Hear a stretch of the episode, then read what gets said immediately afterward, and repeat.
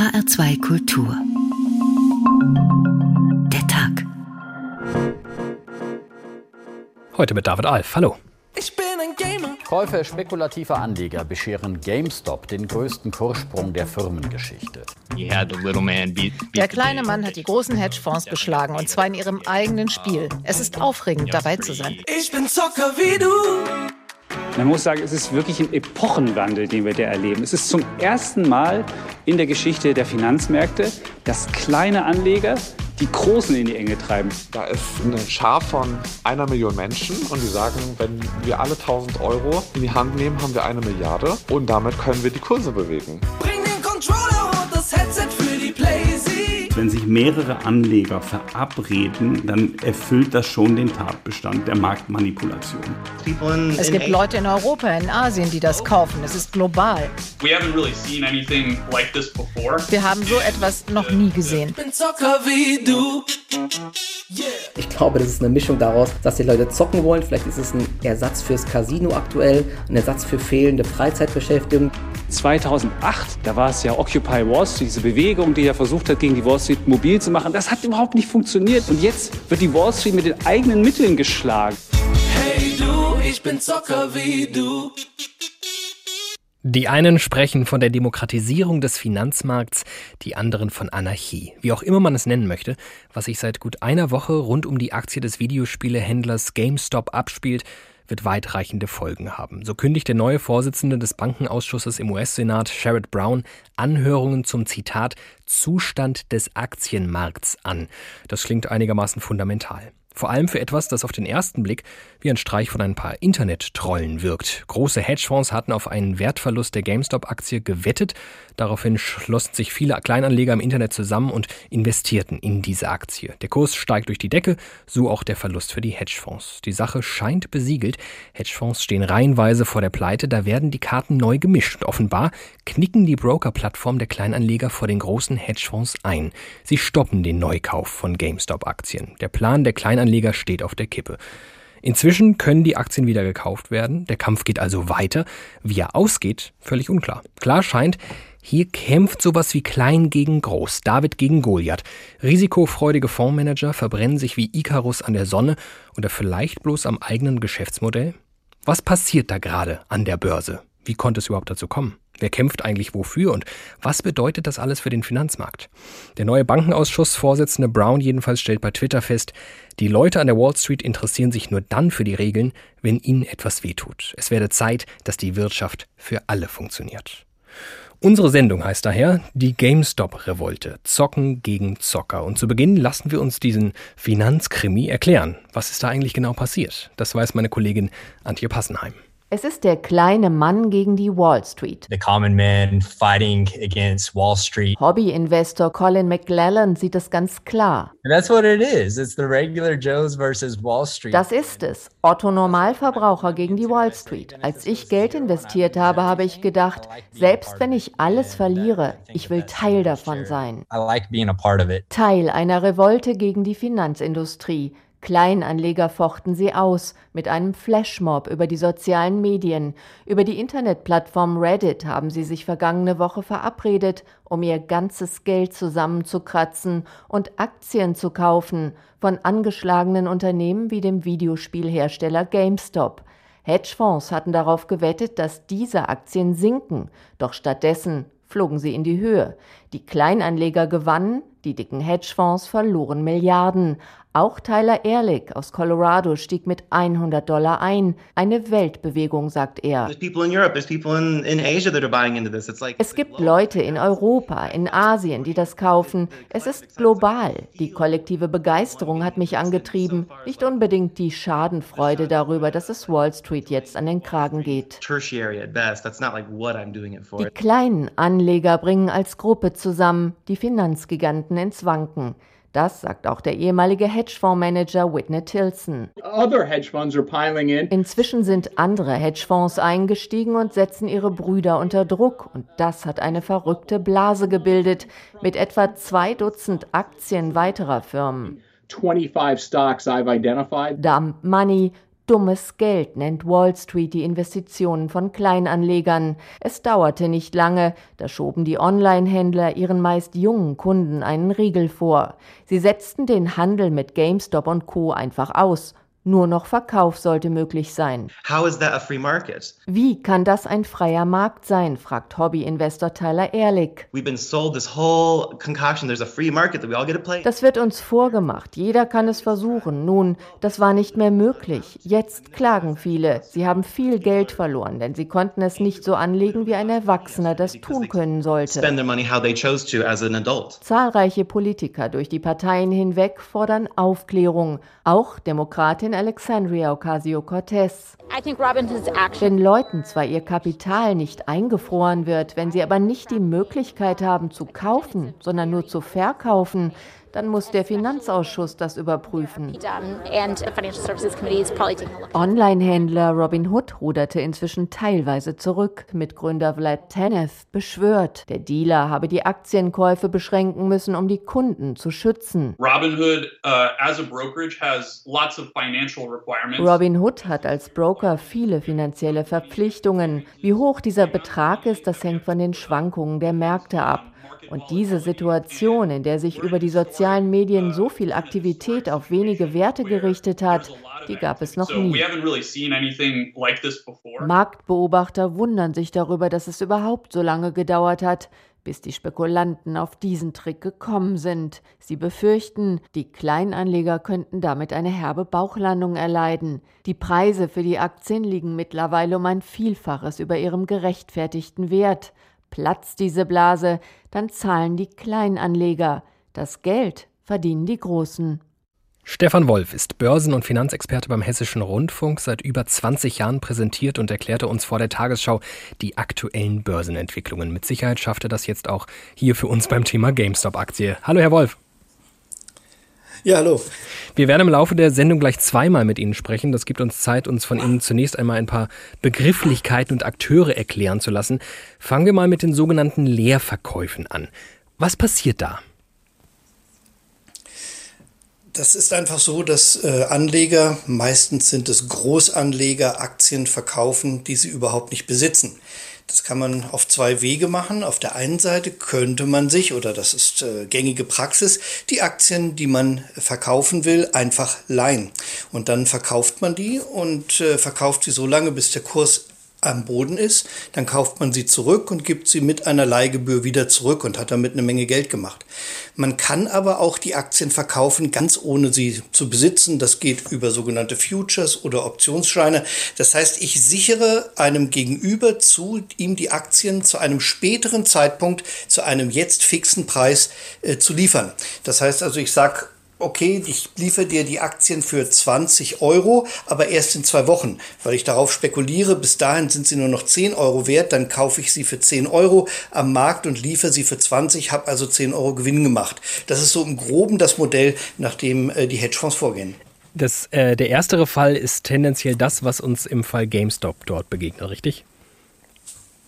Ja, also Aktien auf Pump zu verkaufen oder zu kaufen, das ist eigentlich die gängigste Praxis. Ja. Diese äh, Leerverkäufe dürften ja Investmentsfonds beispielsweise nicht betreiben, die werden stärker reguliert, wohl aber jetzt nun die Hedgefonds. Und genau das ist ja im Fall von GameStop passiert. Hedgefonds haben durch Leerverkäufe darauf spekuliert, dass der Kurs weiter sinkt und sie Gewinn machen. Hedgefonds an sich gilt es aber vielleicht auch zu erläutern, denn das sind ja nicht nur irgendwelche Anleger. Was zeichnet die aus? Ja, das sind große Anlagevehikel, die sehr, sehr großes Geld bewegen und dabei sehr, sehr hohe Risiken eingehen. Risiken, die eine normale Bank nicht eingehen darf oder auch gar nicht eingehen kann, weil sie dafür so viel Geld hinterlegen müsste, um solche Geschäfte zu machen, dass sie sich das überhaupt nicht leisten kann. Diese Hedgefonds treten auf der einen Seite als Großinvestoren auf. Das heißt also, sie gehen mit riskanten Wetten in die Märkte, um eben ihre Gewinne zu maximieren. Auf der anderen Seite sind Hedgefonds auch immer wieder aufgetreten als Übernehmer von Firmen. Sie haben also angeschlagene Firmen sozusagen so richtig sturmreif geschossen, indem sie auf sinkende Kurse gewettet haben und den Kurs damit nach unten getrieben haben. Und wenn der dann am Boden liegt, dann ist so eine Firma auch schon mal ein Schnapper, den man ganz gut übernehmen kann. Weil es fast eine selbstprophezeiende Erfüllung ist, also eine selbsterfüllende Prophezeiung. So, also dass je mehr Leerverkäufe stattfinden, umso wahrscheinlicher ist es, dass der Preis tatsächlich sinkt. Die meisten Hedgefonds, die schreiben sich ja ins Klassenbuch, dass sie äh, letztendlich nicht der Verursacher einer Krise bei einem Unternehmen sind, sondern dass sie nur den Finger in die Wunde legen. Sie sagen, wir sehen da einen Missstand, wir sehen da eine kranke Firma und dadurch, dass wir die Aktien so richtig unter Druck setzen, machen wir auf den Missstand aufmerksam. Und was passiert, wenn so ein Missstand äh, dann laut wird, dann ist es schlicht und ergreifend so, dass viele andere mit auf den Zug springen und mit dieser Macht gelingt es dann natürlich, den Druck aufzubauen. Wir werden auf jeden Fall über die Bewertung dieser Praktik sprechen. Nun ist äh, im Fall von GameStop klar, diese Praktik ist ihnen irgendwie auf die Füße gefallen. Die Kurse sind eben nicht gesunken, im Gegenteil stark gestiegen durch die Aktion der Kleinanleger. Was bedeutete das jetzt für die Hedgefonds?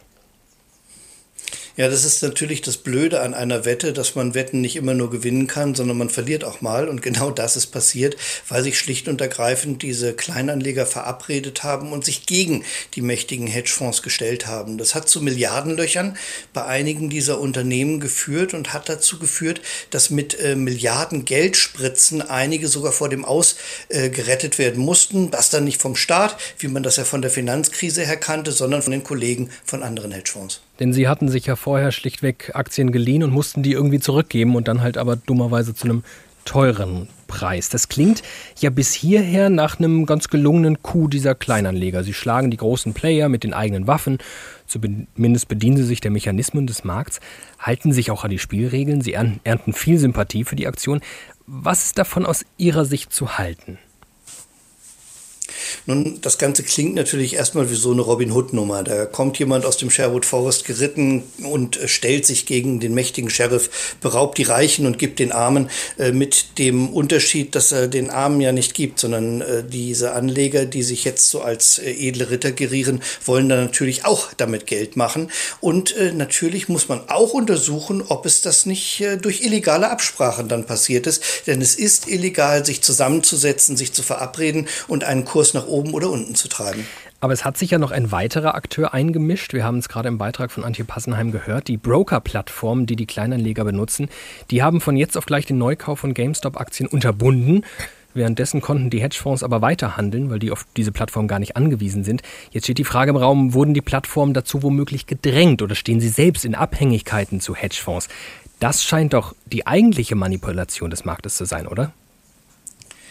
Das ist natürlich eine sehr an, naheliegende Vermutung, dass äh, auch diese Anbieter natürlich eher den Großen zugeneigt sind, äh, den großen Playern, weil die einfach über kurz oder lang die Macht haben. Und wenn die sagen, wir machen mit euch keine Geschäfte mehr oder wir machen mit, äh, wir sagen unseren Anlegern nicht mehr, geht doch zu denen, die können das ganz gut, dann haben die natürlich äh, ziemlich schnell äh, ausgeschnauft am Markt. Und äh, deshalb wird es da sicherlich eine Untersuchung geben, inwieweit diese Sperre für die kleinen kleineren Anleger mit rechten Dingen zugegangen ist. Der Kampf um die GameStop-Aktie hat viel losgetreten, insbesondere in den USA, wo sich inzwischen auch die Börsenaufsicht und Justiz eingeschaltet hat. Sie haben es gerade beschrieben. Was es damit auf sich hat und wie das Experten hierzulande einschätzen, das berichtet uns gleich Nikolaus Buschlüter. Und danach sprechen wir weiter mit Stefan Wolf und darüber, welche Auswirkungen das hierzulande in der EU, aber auch für die globale Börsenwelt haben könnte. Zunächst einmal begeben wir uns aber wenigstens akustisch dorthin, wo das ganze Spektakel seinen Anfang nahm, wo ein User namens Deep Fucking Value bereits seit 2019 davon berichtet, wie er in GameStop investiert und worauf sich eine ganze Armada an Kleinanlegern gebildet hat, im Kampf um GameStop, im Kampf gegen die Hedgefonds. Der Kommentar eines amerikanischen Reddit-Users dazu liest sich wie folgt. Ich weiß noch, wie die geplatzte Immobilienblase durch meine Familie jagte wie ein Torpedo. Die Betonfirma meines Vaters ging fast über Nacht pleite. Mein Vater hat sein Zuhause verloren, mein Onkel hat sein Zuhause verloren. Ich weiß noch, wie mein Bruder meinem Vater geholfen hat, Kleingeld auf der Küchenzeile zu zählen. Das war alles Geld, das ihm noch übrig blieb. Während das bei mir zu Hause passiert ist, sah ich Hedgefondsmanager, die buchstäblich Champagner trinkend auf die Occupy Wall Street Proteste herabgeblickt haben. Das werde ich nie vergessen. Mein Vater hat sich davon nie erholt. Er fiel tiefer und tiefer in den Alkoholismus und existiert nur noch als Hülle seiner selbst, wartet darauf zu sterben. Das ist alles Geld, das ich besitze. Und ich verliere lieber alles, als ihnen zu geben, was sie brauchen. Ich würde es sogar verbrennen, nur um sie zu ärgern. Das ist für dich, Papa. Es geht in unserer Sendung heute um die GameStop-Revolte, wie Kleinanleger riesige Hedgefonds in die Knie zu zwingen scheinen. Dass es nicht nur die Hedgefonds trifft, sondern inzwischen die ganze Wall Street und die amerikanische Justiz, berichtet uns jetzt Nikolas Buschlüter. Proteste gegen Hedgefonds, wie zuletzt vor der New Yorker Börse, sind in Frankfurt zwar noch nicht gesichtet worden. Trotzdem ist auch hier die Diskussion darüber, ob im GameStop-Streit alles mit rechten Dingen zugeht, voll entbrannt.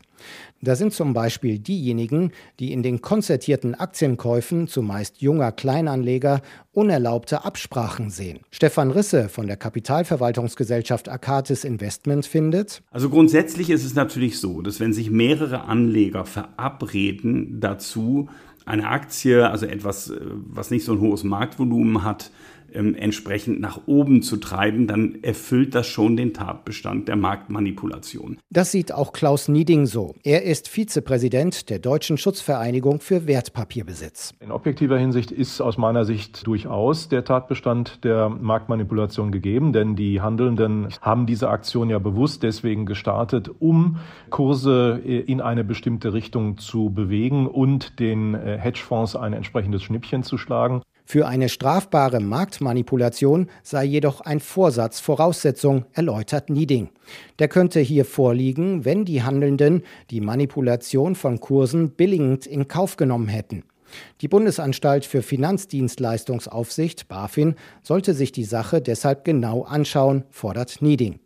Aber nicht nur die Anleger, auch die Broker stehen unter heftigem Beschuss. Ähnlich wie in den USA hat auch die deutsche Trading-Plattform Trade Republic den Kauf von GameStop-Aktien zeitweise gestoppt.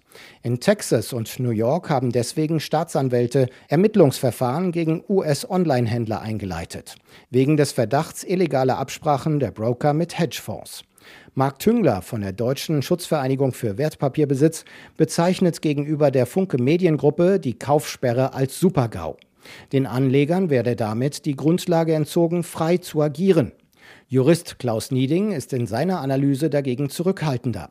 Es komme auf die allgemeinen Geschäftsbedingungen an. Wenn es dort die Möglichkeit gibt, dass der Betreiber den Handel in bestimmten Werten kurzzeitig aussetzen kann, dann wird man nicht viel dagegen tun können. Sind diese Rechte allerdings nicht vorgesehen in den entsprechenden Vereinbarungen, dann kann es bis hin zu Schadenersatzforderungen gehen, wenn Anleger aus Werten nicht rauskommen und auf Marktgegebenheiten nicht reagieren können. Derweil wird auch der Ruf aus der deutschen Politik nach Regulierungsmaßnahmen lauter. Der Europaabgeordnete der Grünen, Sven Giegold, sagte dem Redaktionsnetzwerk Deutschland, man sollte nicht warten, bis ähnliche Probleme aus den USA in die EU kämen. Aus Sicht vieler Beobachter sind diese aber schon längst da. Und ich spreche darüber weiter mit dem Börsenexperten Stefan Wolf. Herr Wolf, die Probleme sind längst da, haben wir gerade gehört. Sehen Sie das auch so? Die Probleme sind natürlich längst da. Äh, das hat man zu, unter anderem an der Wirecard-Aktie, am Wirecard-Skandal gesehen, äh, als ja auch äh, sehr viele Leerverkäufe auf das äh, Papier einprasselten und den Kurs gedrückt haben, äh, als schlicht und ergreifend dann die BaFin, also die äh, Bundesaufsicht für Wertpapierhandel, eingegriffen hat und diese Leerverkäufe dann verboten hat, anstatt den Mutmaßungen des Betruges nachzugehen. Also diese ganzen Leerverkäufe, die hat es eigentlich schon immer gegeben und äh, die haben ja auch eine Zeit lang und in einem gewissen Maße durchaus Sinn. Äh, man denke zum Beispiel an den Bauern, der im Frühjahr seine Ernte verkauft zu einem Preis, äh, den er dann im Herbst einsagt, einfach um den Risiken vorzubeugen, eine Fehlernte, eine Missernte zu erleiden. Das ist ja eigentlich Ursprung von diesen Leerverkäufen. Hedgefonds, das sind diese grauen Eminenzen mit viel Kapital, aber recht ja, intransparenten Strukturen. Klar ist, viele Lebensversicherungen oder auch Pensionsfonds investieren Geld in diese Hedgefonds. Das trübt ja so ein bisschen das Bild dieser kleinen Rebellen, die die ganz großen Player treffen. Trifft es am Ende vielleicht Menschen, deren Versicherungen oder Pensionen nicht mehr gedeckt sind? Das ist natürlich die ganz große Befürchtung, dass wenn so ein Hedgefonds die Biege macht, wenn der in die Pleite rutscht, dass das natürlich zu Milliardenschäden führen kann, eben nicht nur an den Börsenplätzen, nicht nur für Großanleger, sondern auch für all jene, die mit drinstecken. Denn in der Tat ist es so, dass viele Lebensversicherer, viele Pensionsfonds äh, auch in Hedgefonds investieren und das aus einem ganz schnöden Grund. Es gibt momentan für Nullrisiko auch Nullzinsen und oftmals zahlt man man drauf. Das heißt, wer also in irgendeiner Form Zinsen, eine Rendite erwirtschaften will, der muss ins Risiko gehen und das trifft natürlich die großen Versicherer genauso wie kleinere Anleger auch und die kleinen Anleger kann es dann in der Tat doppelt treffen. Sie können von einer platzenden Blase äh, bei diesen entsprechenden Aktien schwer getroffen werden, wenn sie investiert waren und in einem zweiten Schritt natürlich auch, wenn die Altersvorsorge in Gefahr gerät. Glauben Sie, dass Hedgefonds aus dieser Entwicklung rund um GameStop gelernt haben und künftig vielleicht derlei Risiken mit Leerverkäufen nicht mehr eingehen werden? Das ist der Grund, warum man die Smart Money nennt. Die lernen nämlich dazu, das ist relativ klar. Und die werden auch dazu lernen. Das heißt, wenn sie sehen, dass es einen Trend dahin gibt, dass äh, letztendlich ihr Geschäftsmodell torpediert wird, werden sie sich ein anderes suchen. Äh, das ist auch über höhere Risiken denkbar. Das ist auch darüber denkbar, dass man weiter Leerverkäufe tätigt, also weiterhin Aktien handelt, die man nicht besitzt. Aber das lässt sich justieren, dass man ein geringes Risiko eingeht, wie zum Beispiel über ein Optionsgeschäft. Da zahlt man dann dann quasi nur die Gebühr für diese Option und wenn man deutlich daneben liegt, dann hat man einfach nur die kleine Gebühr verloren und nicht die ganze Kursdifferenz. Also da denke ich schon, dass da ein Denkprozess in Gang gesetzt wird, äh, der letztendlich auch die Geschäftsmodelle dieser großen Hedgefonds in Frage stellt und sie werden sich selbst wohl als erstes in Frage stellen, wenn man wenn sie diese blutige Nase erleiden, klar. Dann äh, weiten wir mal unseren Blick weg von den Leerverkäufen, sondern auf das ganze Spiel. Im besagten Reddit-Forum und auch bei Twitter kursiert seit kurzem ein weiterer Hashtag Silver Squeeze. Squeeze steht für das gleiche Phänomen, das wir bei GameStop beobachten können. Und Tatsache, gestern allein stieg der Silberpreis um 10% in die Höhe. Es ist nicht klar, ob wirklich Reddit-User dahinter stecken. Eher nicht. Aber glauben Sie, dass so etwas, wie wir es jetzt bei GameStop erleben, häufiger passieren kann, dass die Macht von Social Media alte Börsenstrukturen ins Wanken bringt? Wir haben es in den Beiträgen vorhin gelernt, die äh, gehört, die Anleger haben gelernt. Die haben diesen Trick sich jetzt angeeignet und es müsste mit dem Teufel zugehen, wenn sie den nicht in andere Richtungen auch äh, noch äh, benutzen würden wohlgemerkt nicht, um irgendwie Gutes zu tun, sondern um ihre Rendite nach oben zu treiben. Äh, denn das scheint mir dann doch das eigentliche Ziel bei aller Wohltaten zu sein, die da äh, vorgespiegelt werden. Bei Silber ist es durchaus denkbar, dass man das macht, äh, dass äh, Menschen, die ein Interesse an steigenden Edelmetallpreisen haben, diese Edelmetallpreise auch künstlich hochreden. Das ist auch keine neue Erfindung. Das äh, machen die, seit man mit dem Inflationsgespenst spielen kann. Man macht Angst vor Inflation und sagt, das Einzige, was hilft, ist, wenn ihr in Edelmetalle investiert, zum Beispiel mit Gold. Äh, von daher ist es durchaus denkbar, aber es ist natürlich sehr viel einfacher äh, mit kleineren, man nennt sie marktenge Werte, weil es nur wenig Aktien am Markt gibt, solch ein Spiel zu treiben, als mit so einem, als an einem so großen Markt wie Edelmetall oder Öl oder anderen Rohstoffen. Über dieses Spiel und das künstliche Hochreden werden wir noch sprechen und wie das zu bewerten ist. Bis hierhin Stefan Wolf, Börsenexperte der ARD hier beim Hessischen Rundfunk. Vielen Dank. Und wir stürzen uns nochmal ins Epizentrum der Angelegenheit rund um GameStop. Das ist nicht vielleicht, wie zu erwarten ist, irgendwo auf dem Börsenparkett, sondern in einem Unterforum der Online-Plattform Reddit. Hier rotteten sich die vielen, vor allem amerikanischen Kleinanleger zusammen. Hier bestärken sie sich, dass das alles am Ende dem großen Ganzen dient. So auch dieser hier. Ich bin spät zur GameStop-Aktie gekommen. Ich hatte ein paar Aktien bei 20 Dollar, wurde nervös und habe verkauft. Vor ein paar Tagen habe ich dann alles investiert, was ich habe. Ich sehe hier schon seit längerer Zeit zu. Die Menge an sechsstelligen, siebenstelligen, achtstelligen Gewinnen haben mich komplett schockiert. Was mich aber noch mehr schockiert hat, war, dass niemand verkauft. Ich dachte mir, du hast gerade einen siebenstelligen Gewinn gemacht. Was willst du noch? Jetzt, wo ich tiefer drin stecke, verstehe ich es. Ich verstehe, warum niemand verkauft. Ich habe gerade ein Video gesehen von einem Milliardär, der sagte, es sei unfair, was da passiert. Ich habe einen Milliardär gesehen, der sagt, ich versuche doch nur über die Runden zu kommen. Ich habe einen Artikel gelesen, in dem der Autor unser Reddit-Forum eine alternative rechte Hassgruppierung nennt. Ich habe keinen einzigen Milliardär gesehen, der gegen uns ist und die Rezession im Jahr 2008 erklärt. Stattdessen habe ich Geschichten in unserem Forum gesehen von Familien, die an der Rezession zerbrochen sind. Ich habe offensichtliche Marktmanipulation gesehen, um die einfachen Leute vom Handel auszuschließen. Das war einer von vielen meist anonymen Reddit-Nutzerinnen und Nutzern, die sich darin bestärken, trotz der immensen Gewinne, die sie gemacht haben, diese nicht einzustreichen, die Aktien zu halten, um den Hedgefonds zu schaden. Wer sind diese auf der ganzen Welt verstreuten, vor allem jungen Menschen genau? Was treibt sie an? Sind sie wirklich nur aus Idealismus dabei? Die Motivationen sind jedenfalls vielschichtig, zeigt mein Kollege Konstantin Röse. Nils, 18 Jahre, ist noch immer ganz fasziniert davon, was da in den letzten Tagen passiert ist. Man sieht so, wie äh, viele einfach in der kürzesten Zeit so viel Geld dadurch verdient haben. Die Aktie steigt jeden Tag wieder, teilweise mehrere hunderte Prozente. Und da hatte ich dann halt auch, also in dieser Woche jetzt zwischenzeitlich ähm, 1300 Euro plus gemacht. Nils hat auf das US-Unternehmen GameStop gesetzt. Freunde und Bekannte auch, sagt er. Sie sind dem Aufruf eines Online-Forums gefolgt, wollten den Kurs der GameStop-Aktie in die Höhe treiben. Ich hatte gesehen, wie viele Menschen einfach da die ganze Zeit äh, in irgendwelche Chats und sowas geschrieben haben, dass man unbedingt jetzt diese Aktie kaufen soll und sowas, wie begeistert die einfach alle waren. Und dann dachte ich mir so, ja, komm, nehme ich einfach einen kleinen Betrag und zahle es einfach mal ein. Die Idee dahinter? Milliardenschwere Hedgefonds in die Knie zwingen. Jannis, 26 aus Frankfurt, erklärt das so. Da ist eine Schar von einer Million Menschen und die sagen, wenn wir alle 1000 Euro in die Hand nehmen, haben wir eine Milliarde und damit können wir die Kurse bewegen. Und die sagen jetzt, wir sind irgendwie die Masse und wir nehmen das Geld einer reichen Person wieder weg. Kursmanipulation nennen das die einen, ein Kampf gegen das Establishment die anderen.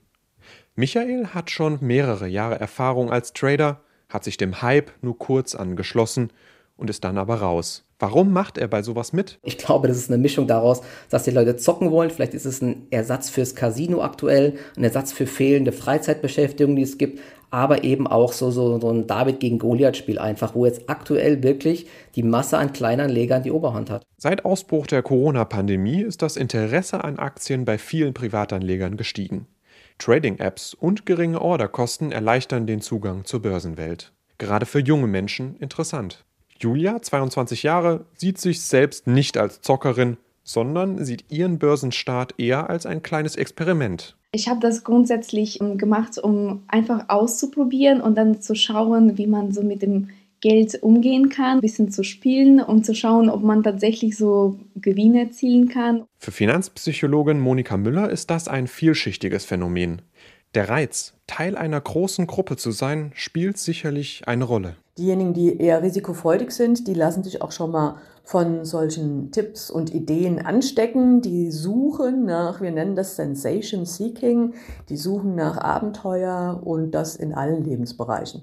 Und da ist die Börse natürlich ein Spiegel dessen, was man so machen kann. Julia hat sich entschieden, an der Börse lieber ihr Geld langfristig zu investieren. Ich will Geld nicht so einfach wegschmeißen, sondern äh, tatsächlich so langfristig äh, zu investieren. Also ich bin auch bereit, äh, ein bisschen länger zu warten und diese Hypes finde ich ehrlich gesagt so ein bisschen unnötig. Vor allem, ich glaube, äh, sehr viele Kleinanleger werden dabei viel Geld verlieren. Langfristig sein Geld anlegen möchte eigentlich auch Nils. Also eigentlich bin ich nicht so der Typ dafür, weil ich hätte lieber so auf sichere und äh, langfristige Anlagen gesetzt. Aber jetzt, wo man gesehen hat, dass es so gut lief, dann habe ich vielleicht doch ein bisschen mehr investiert, als ich eigentlich am Anfang wollte. Die Versuchung, schnell Geld zu verdienen, schlägt aber manchmal den Verstand.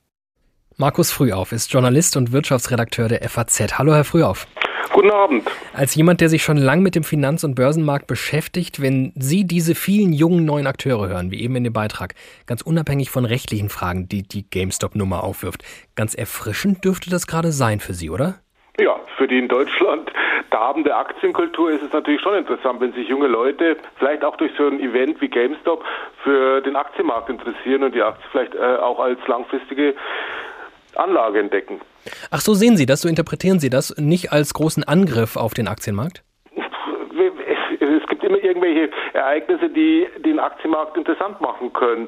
Diese Börsenrevolution von unten kann natürlich viele junge Leute dazu einladen, sich für das Geschehen an den Börsen zu interessieren. Das wäre schon mal ein Fortschritt zur bisherigen Apathie. Wir wollen mit Ihnen nochmal einen genaueren Blick auf das werfen, was ja Grundlage für die GameStop-Blase war und ist, diese Leerverkäufe. Wir haben bereits gelernt, was das ist. Wenn ich das jetzt mal äh, kurz übersetze, ich gehe zu einer Autovermietung, ich hole mir da ein Auto, fahre damit zum nächstgelegenen Autohändler, verkaufe das Auto, weil ich warum auch immer sicher bin, dass es bald an Wert verliert. Das tut es auch, ich kaufe es günstiger zurück und fahre es zurück zur Autovermietung. Das ist im Fall des Autos skurril, auf jeden Fall illegal, an der Börse ist es aber erlaubt. Ich darf etwas verkaufen, was ich mir nur geliehen habe. Was für einen Zweck verfolgt das genau?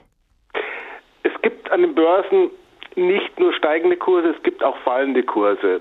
Das größte Problem für die Entwicklung an Finanzmärkten sind spekulative Übertreibungen, sogenannte Blasen. Wenn es jetzt Akteure gibt, die auf Überbewertungen schauen und äh, sich dementsprechend positionieren, also auf fallende Kurse setzen, auch zum Beispiel beim Unternehmen, dann ist das meines Erachtens legitim. Das gehört zu den Selbstreinigungskräften der Märkte. Also das ist im Prinzip wie so ein Warnsignal, die zeigen auf, wo was faul ist. Genau. Sie müssen es natürlich auch begründen. Ähm, was natürlich vielleicht ein bisschen mehr zur Stabilität beitragen kann, ist, wenn diese ganzen Leerverkaufspositionen wesentlich transparenter veröffentlicht werden, wenn man erkennt, auf was gewettet wird. Da kann man die Vorschriften noch ein bisschen verfeinern, da kann man auch den Zugang zu diesen Informationen äh, für die Öffentlichkeit breiter gestalten.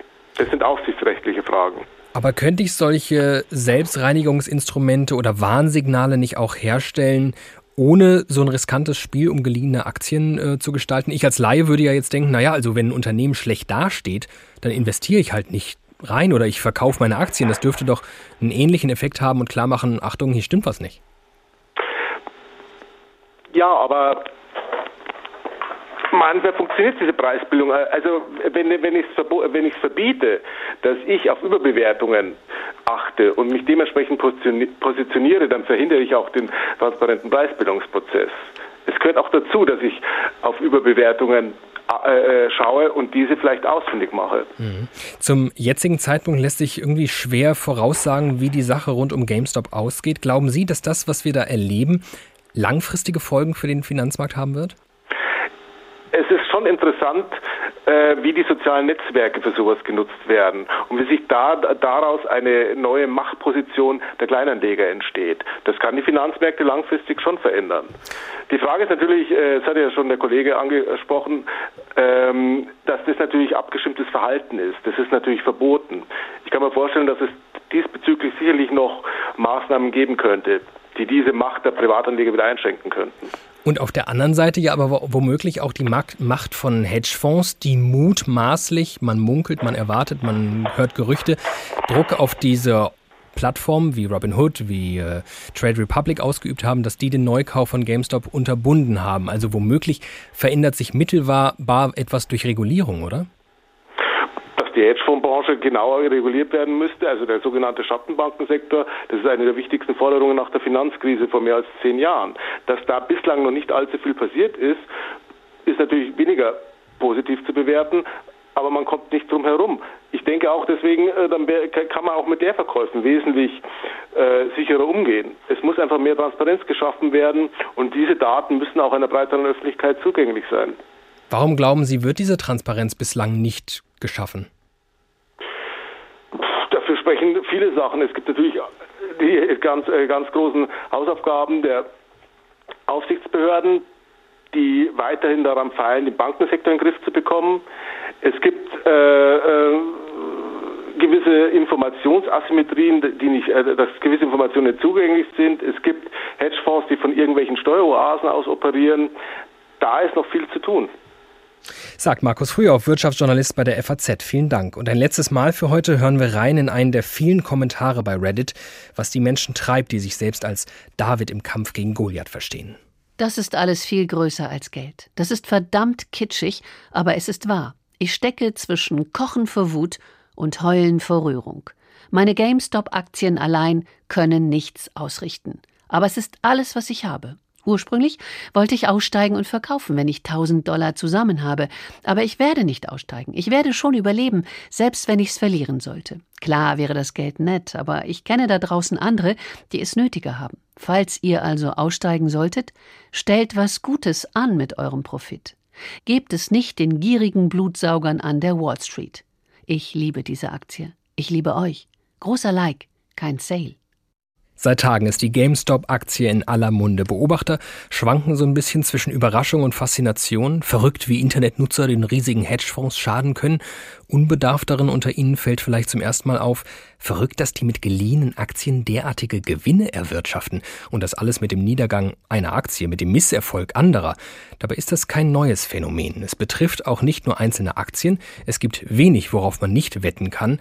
Mein Kollege Thorsten Schweinhardt berichtet von einem Herrn, der bei den ersten Anzeichen vom Coronavirus keine Angst bekommen hat, sondern seine große Chance witterte. Weltweit zerstört die Corona-Krise Existenzen. Unternehmen gehen pleite, ganze Wirtschaftszweige liegen am Boden, zahllose Menschen haben alles verloren. Bill Eckman dagegen bescherte die Corona-Pandemie Gewinne in Milliardenhöhe. Wer ist Bill Eckman? Für die einen ist er jetzt schon eine lebende Legende. Börsengenie, Star-Investor, der Mann, der früh genug Bescheid wusste, der mutig handelte und gewann. Für die anderen ist Eggman einfach nur ein skrupelloser Zocker und der gierigste Hedgefondsmanager unserer Zeit. Aber was genau hat Eggman eigentlich gemacht? Die Antwort: nichts Verbotenes. Etwas, das Investoren auf der ganzen Welt täglich tun: Wetten abschließen. Es begann Anfang März letzten Jahres. In den Wochen, als dieses seltsame neue Coronavirus ganz langsam begann, auch die Welt außerhalb Asiens zu beunruhigen. In einem Interview mit dem US-Fernsehsender CNBC erzählt Eggman, er habe damals immer wieder einen Albtraum von diesem Virus gehabt und wie es sich über die ganze Welt verbreiten würde. My nightmare was you have this virus that replicates uh, and infects incredibly rapidly, you know. One becomes two, two becomes four, four becomes 16, 16, 256, 65,000. You get to just massive, massive numbers. Zu diesem Zeitpunkt nahm Eggman etwas Geld in die Hand. 27 Millionen Dollar, um genau zu sein. Mit diesem Geld kaufte Eggman Kreditversicherungen, sogenannte Credit Default Swaps. Das sind Papiere, deren Wert steigt, sobald die Wahrscheinlichkeit von Kreditausfällen bei Unternehmen zunimmt. Diese Wahrscheinlichkeit erhöht sich vor allem dann, wenn es mit der Wirtschaft und der Börse bergab geht, zum Beispiel durch eine weltweite Pandemie. Mit anderen Worten, Bill Eckman schloss eine Wette auf den Crash von Unternehmen ab. Eine Wette, die er haushoch gewann. Die Corona-Pandemie eskalierte zur globalen Krise, die Aktienmärkte stürzten ins Bodenlose und Eckmans Wetteinsatz vervielfachte sich. Aus 27 Millionen machte der Investor 2,6 Milliarden Dollar. Dadurch wurde Eggman mit einem Schlag zu einem der größten Profiteure der Corona-Krise. Deshalb regnete es für ihn außer Milliarden Dollar auch harsche Kritik, weshalb er sich zu einem für Hedgefondsmanager eher ungewöhnlichen Schritt entschloss. Er rechtfertigte sein Vorgehen auf dem Kurznachrichtendienst Twitter. Eckman argumentierte, er habe die 27 Millionen nicht für sich selbst bzw. den eigenen Hedgefonds investiert, sondern im Namen der öffentlichen Investorgesellschaft Pershing Capital Holding. Er habe im Interesse all der Anleger gehandelt, die an dieser Gesellschaft beteiligt seien. Oberste Priorität sei es, die Investments der Anleger vor Verlusten zu schützen, was ihm durch die Versicherung gegen die Kreditausfälle ja auch gelungen sei. Im Grunde, so Eckman, habe er nichts anderes getan als ein Hausbesitzer, der sich eine Versicherung gegen Überschwemmungen kauft. Der Hausbesitzer sei dann ja auch nicht schuld, wenn die Flutwelle dann mal wirklich kommt. Ulrike Herrmann ist ausgebildete Bankkauffrau, hat an der FU Berlin Geschichte und Philosophie studiert und schreibt neben Büchern auch als Journalistin für die Taz. Hallo Frau Herrmann. Ja, hallo. Frau Herrmann, mit einer Pandemie Milliardengewinne machen, auf den Niedergang einer Aktie wetten, um selbst zu profitieren, das mag legal sein, wirkt dennoch irgendwie unanständig. Aber jetzt kommen die Internetrebellen und zeigen es den ganz Großen. Hält da tatsächlich die Moral Einzug ins Börsengeschäft? Nein, natürlich nicht. Also man muss das jetzt auch auseinanderhalten. Also das, was Eggman gemacht hat, ähm, war wirklich reine Spekulation. Also er selber hat ja behauptet, er hätte da eigene äh, Kreditengagements abgesichert, äh, nach dem Motto, ich versichere mein Haus gegen Überschwemmung. Das ist völliger Unsinn, das muss man mal so deutlich sagen. Er hatte diese Aktien und auch diese Kredite gar nicht, sondern was er gemacht hat, ist, er hat Kreditausfallversicherungen gekauft äh, auf Kredite, die bei anderen ausfallen könnten. Also er hat sozusagen äh, so getan, als würde er eine Feuerversicherung Ausfallversicherung für die, das Haus seiner, seines Nachbarn kaufen. Nicht? Also es ist wirklich pure Spekulation und das ist nicht zu fassen, dass immer noch dieser Unsinn erzählt wird, denn das war eigentlich genau das Problem in der Finanzkrise 2008, dass man mit diesen Kreditausfallversicherungen spekuliert hat. Also auf eine, auf eine Marktentwicklung im Prinzip, im weitesten Ja, genau. Sinne. Und man hat, äh, man hat nur diese äh, Derivate gekauft und äh, hatte sonst nichts. Ne? Wie gesagt, das ist so, als würde man eine Feuerversicherung für das Haus des Nachbarn kaufen. Das ist der totale Wahnsinn. Aber, so, aber jetzt, das wollte ich nur noch ja. mal klarstellen, ja. Dass dieser Eggman da nicht so durchkommt äh, in ihrer Sendung. Danke. Äh, jetzt aber zu ähm, hier zu ähm, äh, zu der Moral, die ja, womöglich Moral, Einzug ins genau. Börsengeschäft Man hält. muss jetzt nochmal, ach so, das auch noch zu Eggman. Sie sehen, ich bin jetzt echt. Äh, ja, legen Sie äh, los. wütend. Äh, bei diesen äh, Kreditausfallversicherungen, das ist derartig kompliziert, diese Derivate. Äh, das machen nur große Hedgefonds und große Investmentbanken. Also wenn jetzt Herr Eckmann da 2,7 Milliarden verdient, dann macht eine andere große Bank genau diese 2,7 äh, Milliarden oder andere Banken machen diesen Verlust. Das mhm. ist überhaupt kein Spiel, in dem Kleinanleger eine Rolle spielen würden. Das ist wirklich das Spiel für die ganz Großen. Das ist natürlich, wenn es jetzt um normale Aktien geht, wie beispielsweise bei GameStop, äh, anders, nicht? Weil der Aktienmarkt äh, ist äh, übersichtlicher. Da kann man auch als Kleinanleger einsteigen. Und ich glaube, was man wirklich noch mal sagen müsste, ich glaube, das ist in Ihrer ganzen Sendung noch gar nicht vorgekommen, GameStop selber als Unternehmen ist, war, äh, äh ist ziemlich wertlos weil äh, das Unternehmen besteht ja darin, dass man Videospiele ausleiht auf Kassetten oder auf DVD. So, jetzt weiß aber jeder, der schon mal Computerspiele gespielt hat, man leiht sich keine DVDs mehr aus, sondern man geht ins Internet und zockt da. Das heißt, GameStop ist tot in absehbarer Zeit. So, jetzt, wenn ein Unternehmen selber kein Geschäftsmodell hat, dann ist das eigentlich der totale Wahnsinn, was die Kleinanleger jetzt machen, nämlich das in unglaubliche Höhen äh, zu treiben bei den Aktienkursen. Und was glauben Sie, warum Sie das tun? Ja, das liegt äh, daran, äh, also äh, der Anfang des Ganzen war ja noch schlau, nicht? Also äh, soll ich nochmal den Hergang erzählen? Naja, den, den Hergang haben wir, haben wir quasi ja, gehört. Das, das Spannende ja. ist ja nur, was Sie gerade beschreiben, dass GameStop kein Geschäftsmodell hat, mhm. dass GameStop tot ist. Das ja. mag vielleicht auf mittlere bis lange Sicht soweit sein, weil sich der Handel einfach ins Internet. Ins, demnächst. Ja. bislang ist GameStop einigermaßen liquide, steht eigentlich laut Bilanzierung relativ gut da. Mhm. Die Zahlen, die die Hedgefonds durch ihr sogenanntes Shorten, durch die Leerverkäufe nach mhm. unten getrieben haben, sind eigentlich fast verfrüht, wenn man so will, weil GameStop mhm. zum jetzigen Zeitpunkt okay dasteht.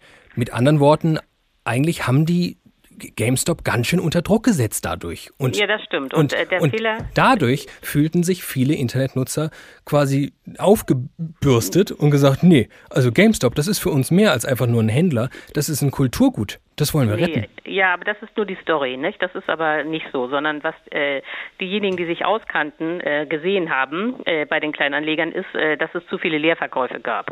Also man hat äh, mehr äh, Aktien verkauft, als es überhaupt Aktien gab.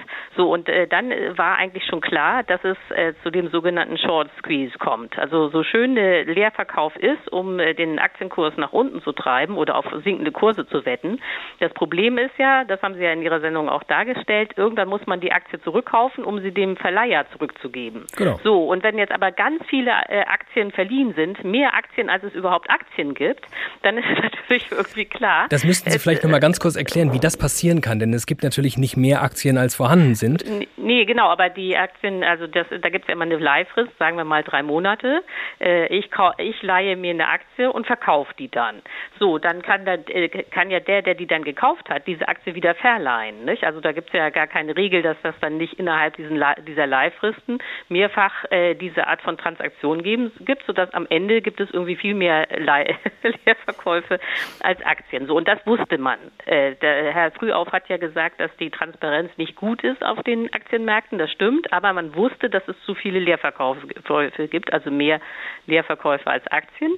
So, und dann war klar, okay, wenn jetzt diese Leerverkäufer die Aktien zurückkaufen müssen, um sie dann bei dem äh, Verleiher wieder abzugeben, dann wird es ja eng, nicht? Wenn da, wenn da so viele äh, äh, Kontrakte äh, noch nicht äh, erfüllt sind. Ähm, und es war klar eigentlich, äh, dass die Aktienpreise schon deswegen steigen würden, weil es eben zu viele Leerverkäufer gab. Ich verstehe Sie richtig, es hätte denn dieses, dieses Phänomen auch ohne die Reddit-User gegeben?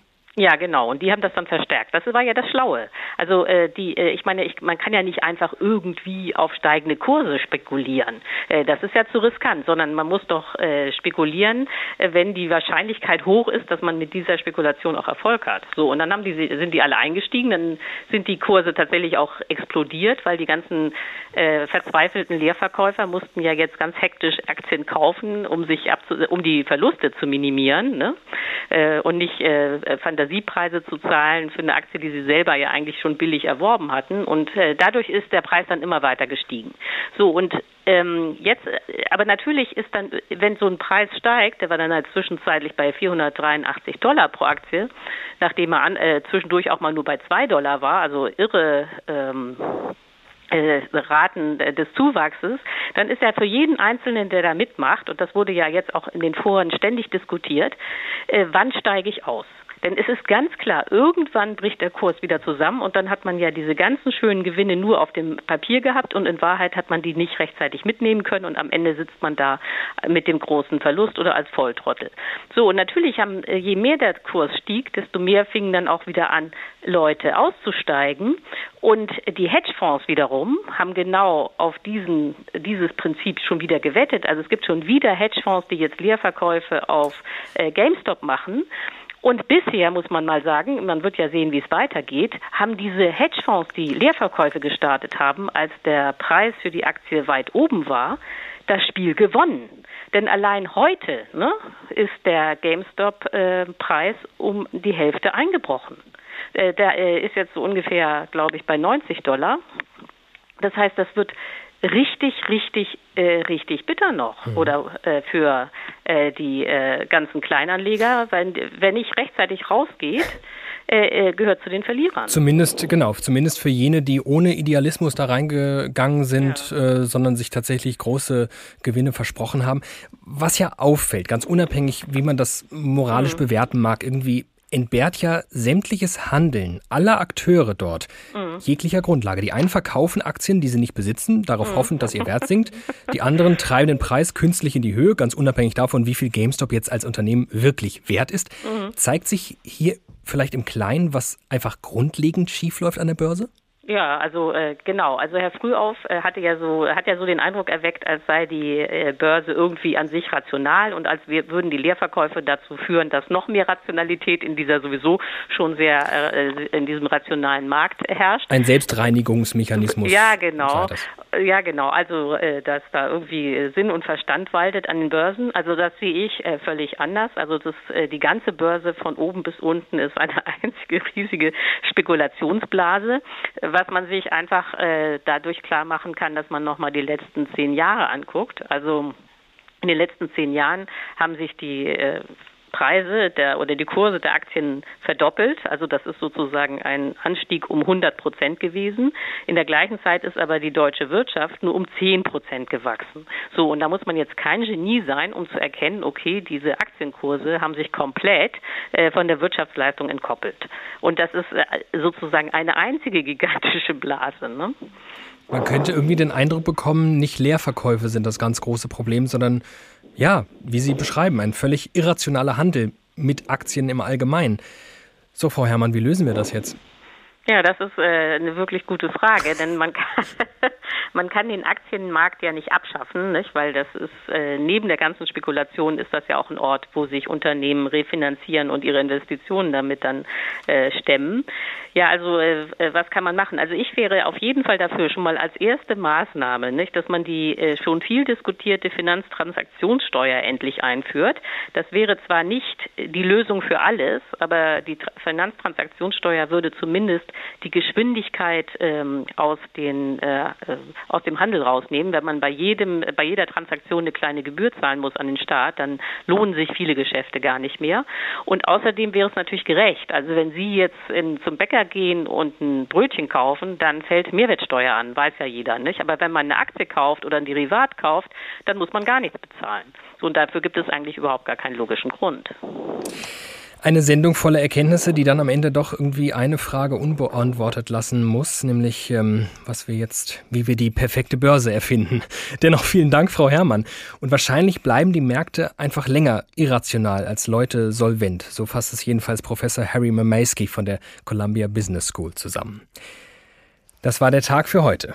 Wir haben viel gelernt, nämlich was Leerverkäufe sind, dass sie in der Logik des Finanzmarkts ja, durchaus Sinn ergeben können, dass die Revolte der Kleinanleger gegen die ganz großen Player vielleicht am Ende ja, ein gelungener Flashmob war, die ganz große Veränderung aber wohl kaum bringen mag. Wie auch, haben sich am Ende doch derselben Mechanismen, derselben Spielregeln bedient. Wir haben gerade von Frau Herrmann gehört, am Ende profitieren sogar in diesem Moment Hedgefonds erneut von dem, was rund um GameStop passiert. Was sie auf jeden Fall geschafft haben, die Internet-Trolle Aufmerksamkeit lenken auf diese skurrile Sache, auf dieses Spiel, bei dem viele viel gewinnen und andere viel verlieren und mit etwas Pech handfeste Krisen entstehen. Diese und viele weitere Tagfolgen finden Sie als Podcast unter anderem auf hr2.de, in der ARD Audiothek oder bei iTunes. Mein Name ist David Alf. Bis bald.